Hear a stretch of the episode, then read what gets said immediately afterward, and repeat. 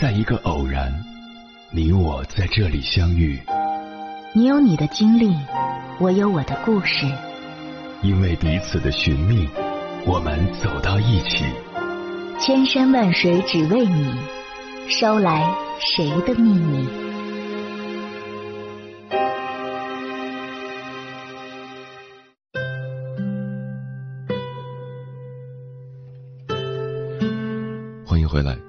夜行者，这里是正在直播的中国交通广播心灵夜话栏目《千山万水只为你》，深夜不孤单，我是迎波，我要以黑夜为翅膀，带你在电波中自在飞翔。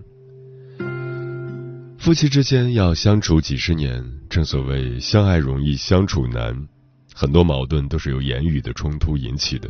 也许说者无心，但对方就是听着不舒服。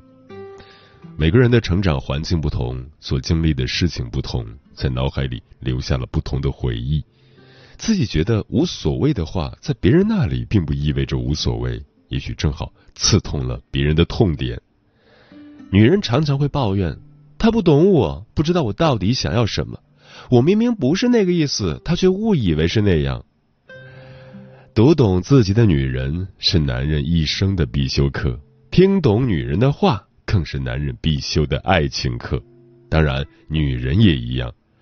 接下来，千山万水只为你，跟朋友们分享的文章选自《中国社会工作》，名字叫《高级社工实务技术帖》，教你夫妻间好好说话。作者任敏，华中科技大学社会学院副教授。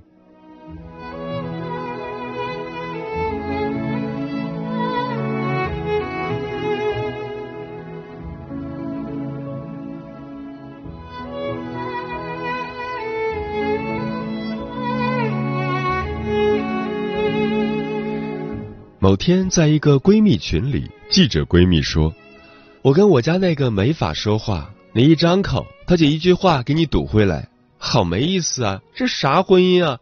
找个人不就是希望彼此能说说话吗？”设计师闺蜜说：“对呀，一天到晚没几句话，跟个木头人似的，有他没他吗？有啥区别？”医生闺蜜说。不说话挺好啊，一说就掐，有什么可说的？不说话乐得清静。当老师的我紧跟一句：“就是就是，话不投机半句多，不如不说。”什么是好好说话？按理说，每一对夫妻都有自己独特的定义，因为好本质上就是主观评价。比如谈话中的互黑，算不算好好说话呢？我爱人喜欢黑我。我一般就是哈哈笑着黑回去罢了。可我一个朋友的情况是，他爱人黑他，他就会觉得那是讽刺、挖苦加打击，那就不是好好说话。尽管如此，我们还是可以抽象出好好说话的一般主观性特征，这至少包括特定单位时间，比如天、周、月等内的话量，令当事人较为满意。交谈中的冲突频率适度，以及交谈中的情绪体验以平静、愉快等正向情绪为主。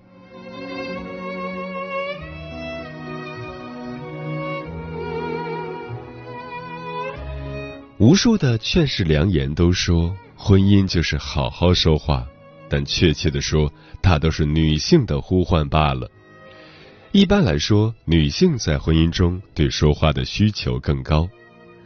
有研究表明，女性的自我认知呈现关系取向特征，即一般而言，女性较多通过关系来定义自己，在关系中是否被尊重、被珍视、如何被评价等一系列的认知，所赋予她的满足感与受挫感，都强于关系对男性的影响。交谈是女性擅长的参与关系、建立关系的工具。女性常主动发起交谈，并且常将交谈的过程指标、互动状态等作为重要指标来评估或再确认彼此的关系。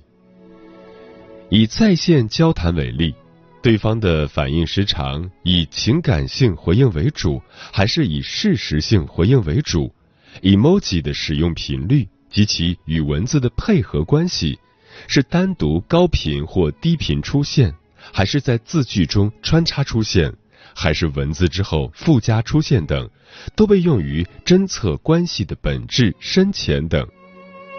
这使得女性既依赖交谈，即说说话，又常被能不能好好说话拖入纠结。而男性对说话的依赖度较低，既是指他们的自我认知评价更多的依赖于他对于事情或问题的解决经验，而非关系。即使有，很遗憾。恐怕也是领导与他的关系比夫妻关系更能影响他，也是指他们对关系中的交谈没那么多期许。当然，这是一般而言，对男性来说也分人分阶段，他们对不同的人有不同的对待，对同一人也分不同阶段。比如，男性对关系对象是喜欢还是不喜欢？在关系的阶段上，是处于婚前还是婚后段，都可能让他们在沟通动力上呈现差异。也正因为如此，掌握密码的女性就会倒推：不爱跟我说话就是不爱我，不能跟我好好说话就是不爱我。但总的来说，女性对于说话这件事赋予的意义比男性多很多，重很多。但并不能说男性就没有交流的需求。男女认知差别也并非两性对家庭交流的需求差异的唯一原因，这也跟当事人男性或女性的世界构成及其丰富性有关。比如，男性的交流多偏好信息、知识等内容性交流，较多在职场得到满足。而女性的交流多在乎谈话的气氛、态度等情感性交流，通常定向性较强，主要集中于家庭成员以及少数好朋友。另外，职场女性在家庭交流的刚需上也比全职太太更低。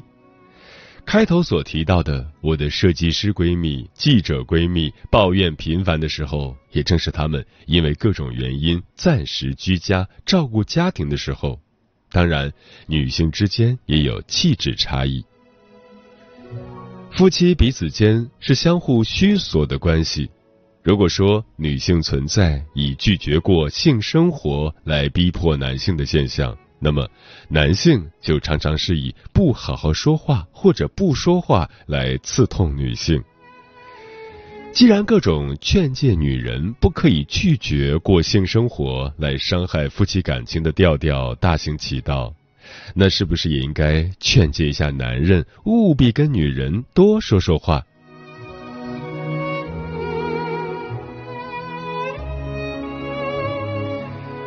曾经就有男性来访者问我，为什么妻子总是抱怨他不关心他，怎么改善夫妻关系？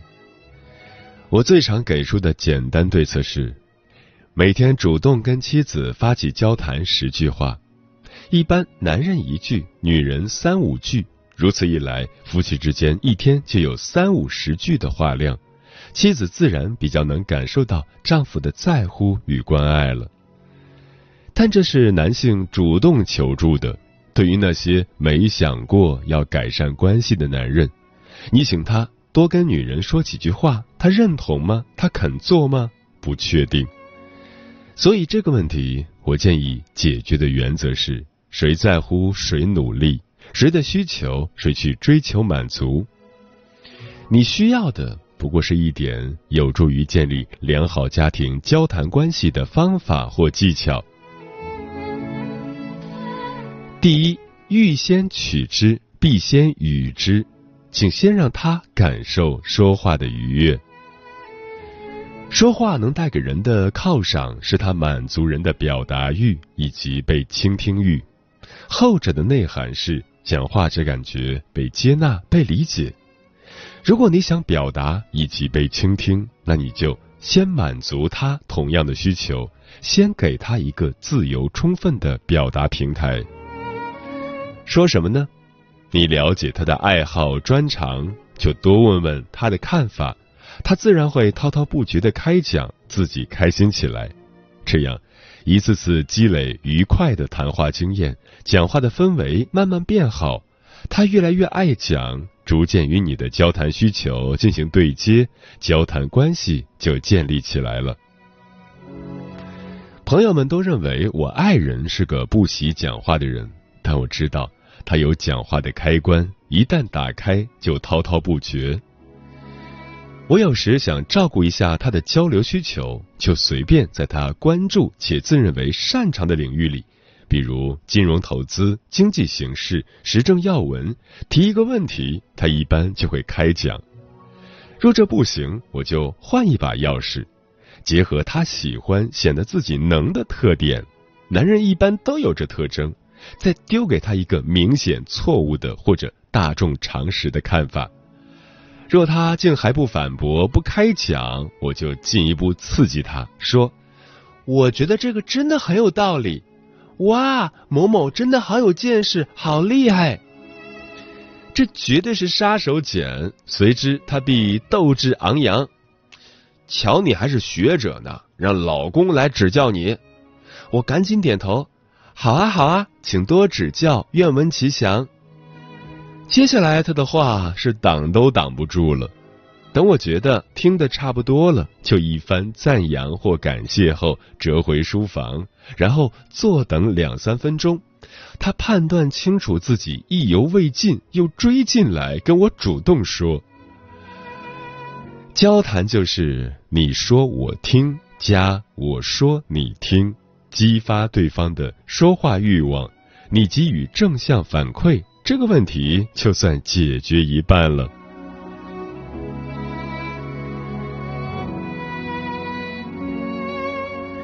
第二，朝着你希望他表现的方向及时反馈与激励。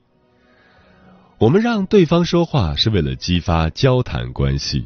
很多时候是为了让对方听我们说话，所以，如果偶尔你说了你想说的，他态度不错，你就及时正向激励吧。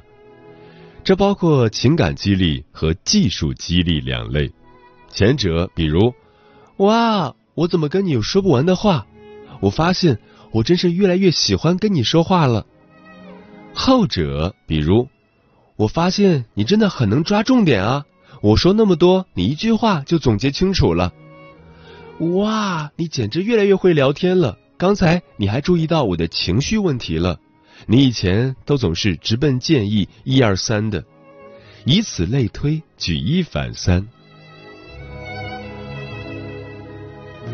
这些都不是套话哦，是你真心去发现他讲话的特点和思维的优势，给予他的反馈。你希望他怎么回应你？比如是给你建议，还是表达情感支持？你就朝着哪个方向去正向强化。至于他若犯了你不喜欢的毛病，我也不建议你进行负面的批评激励，你就尽管大方的忽略吧。有时候也可以批评，但请谨记。不论事实如何尖锐，都要尽量以温和的态度陈述，最好能幽默一下，既让自己的情绪得到发泄，又传达出你的意思。如果你觉得实在难以控制自己的态度，我建议你开口前先强制性的哈哈哈一下，你会发现很神奇的，经过一个哈哈哈的前置小动作。你的身体和情绪就会放松很多，自然逐渐转入温和。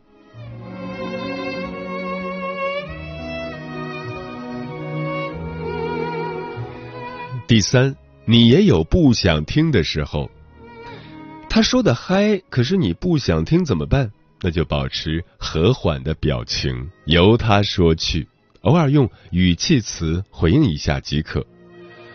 我有时候就是，如果他开口说高兴了，刹不住，但我又确实不感兴趣，我就脸上挂个笑容，耳朵上挂半个耳机，拉着他的手或者挂着他的胳膊，脑子放空，耳朵里挂点他的声音，偶尔移动视线望他的脸，笑笑回应一下就可以了。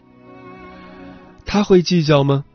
夫妻之间有一定的默契，平时你表现出倾听、鼓励他谈话，这时他就不会觉得你在敷衍他，而是他一边激情挥洒，一边逐渐接收到你累了或者你不太感兴趣的信号，直到他逐渐约束自己澎湃的讲话欲望，慢慢平息下来。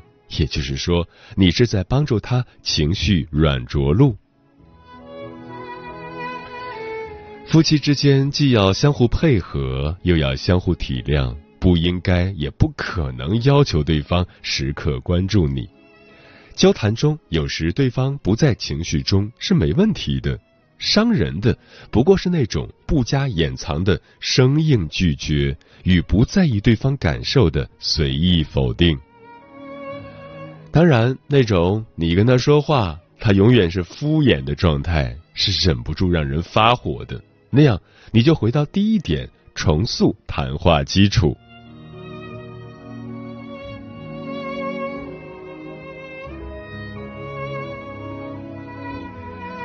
第四，说话冲突怎么办？俗话说话不投机半句多，你想说来着，可是一开口就犯冲，你恨不得自己压根儿就没开过口，本能的就会生气反驳，于是发生争执。但如果想要建立起好好说话的习惯或者家庭氛围，那么现在就要改变。你一旦觉得不对头，就可以反省，理性的追问，究竟彼此在哪个话题层次上对立起来？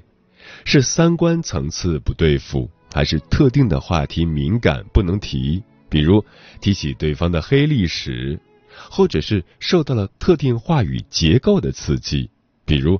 有人说话喜欢用反问句式，语气强烈，一不小心就让听者感觉是讽刺加打击。然后你就从话题本身转移出来，停歇一下，平静的从表达自身感受出发，提出这个问题。比如，我发现我不能接受被连续的反问，那种感觉就像是在被审判一样，就像刚才你说了三个反问句。我心里就涌起不舒服的感觉。我不太建议直接指出对方问题的陈述方式，比如，我发现你说话就是喜欢用反问句式，连续反问，让人很不舒服。同样是比较客观的讨论交流中的问题，但后者有指责的嫌疑。如此一来，就相当于从原来即将冲突的交谈困境里，又打开新的交谈通道，且有助于你们增进彼此了解。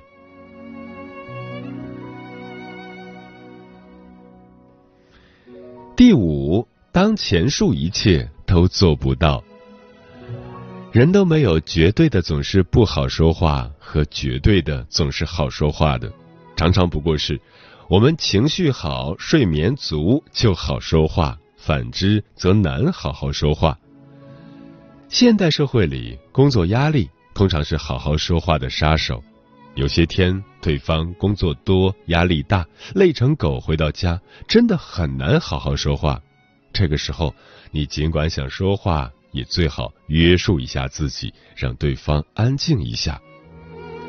或者，当你发现自己没法好好说话，你不妨让自己安静一下，如果对方不理解，你就坦诚的说：“抱歉，我今天很累，这个时候没法好好说话，我先安静一下，一会儿我们再讨论这个问题，好吗？”你要是说我真的压力大到连这点也做不到，怎么办？完全没问题，你想发火就发火好了，偶尔为之，并不见得多有害。你要做的，不过是在彼此的关系中进行长期的正向积累罢了。两人之间沟通起来顺畅的时候，比不顺畅的时候多一些；感觉良好的交谈比感觉不好的交谈次数多就行。我们每个人都无需完美。如果有谁要求我们完美那就是他的问题了。建议他去做心理咨询。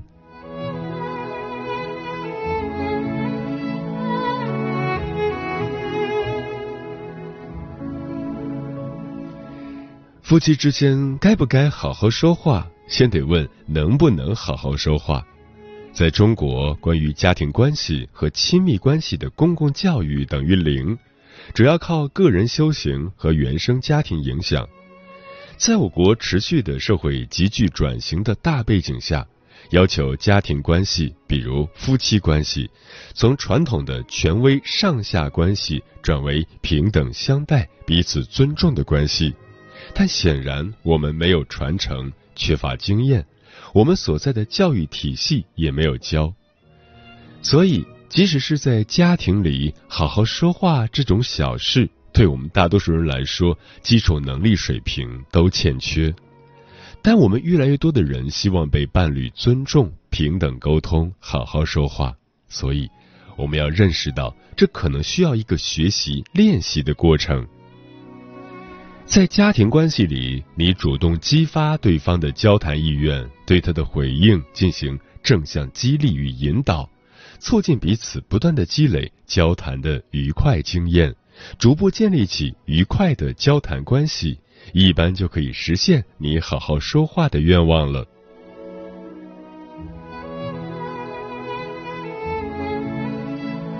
常有人感叹身边人真难搞，但其实他可能是你最好应对的人，因为他就在你身边。他是什么人，你太了解了，岂有不知如何应对之理？不过是你需要用点心。说到底也没多难，你只要将对外人的一星半点的好，比如说话中鼓励为主，总是支持，用在他身上，基本就成了。但另一方面，我们并不适宜将所有的交谈期望都放在伴侣身上。现代人都当致力于独立，你是个多面体，有自己的若干社交圈子，你完全可以有多个谈话的对象。比如女性，你想问一条裙子好不好看，就找闺蜜去。你们可以从品牌故事、设计理念到用料细节到流行趋势畅谈一下午。他们顺便把你夸成一朵花，又何苦非要逼迫丈夫心不在焉的评价，然后又被他的敷衍刺激到你很不爽？以此类推，你理财有理财的朋友去咨询。求医问药就去向医生朋友要建议，即使是情感支持，也同样是各路朋友都会给你。当然，你需要有朋友。而如果你环顾世界，除了缠着伴侣要求交谈，找不到别的交谈者，恐怕你就需要全面改造自己的生活了。夫妻是两个圆，中间有交集。这个交集面积大一点当然更好，但绝不是完全重合更好。认识到这一点，各自发展各自的世界，彼此分享时才有话可说，有天可聊，才更愉快。我想特别强调的一点是，若以上一切你都做到了七十分以上，对方依然没有改变，还是不能好好说话。那我只能说，他可能在心理方面需要请专业人士进行系统的帮助，要么你就自谋出路吧。有的人确实是不适合有伴侣的，他们当然在法律上有与人缔结婚姻的权利，但就专业评估而言，他们就是日复一日的在伤害配偶的身心健康。请谨记。常年不好好说话中存在的语言暴力与情绪暴力，对人的心理系统以及身体健康的伤害，绝对不亚于雾霾天气。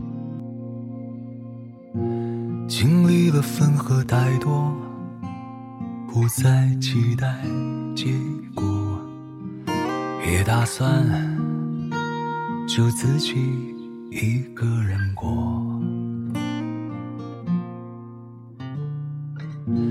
为何你要来打碎我的洒脱？要让我开始向往两个人的生活？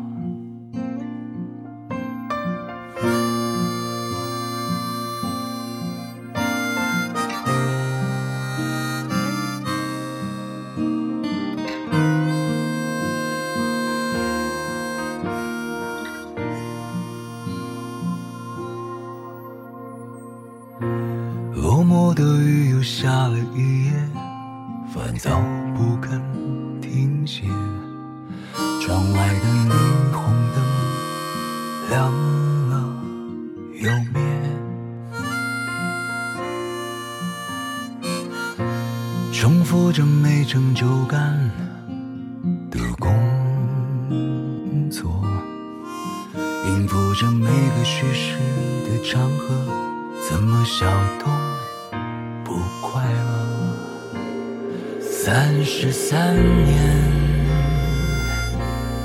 起起落落，落成寂寞从人群中的过客，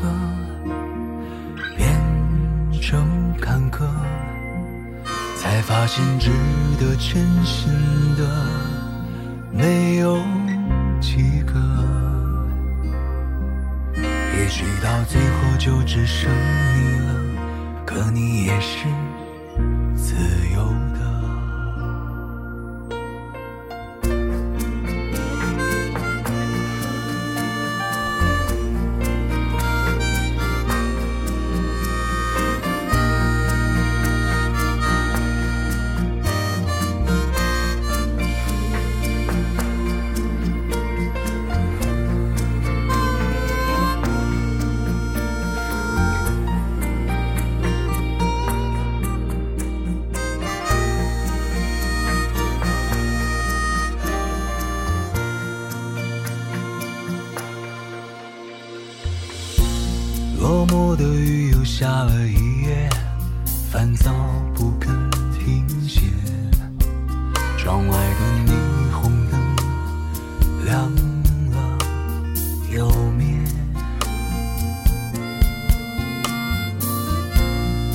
过着没成就感。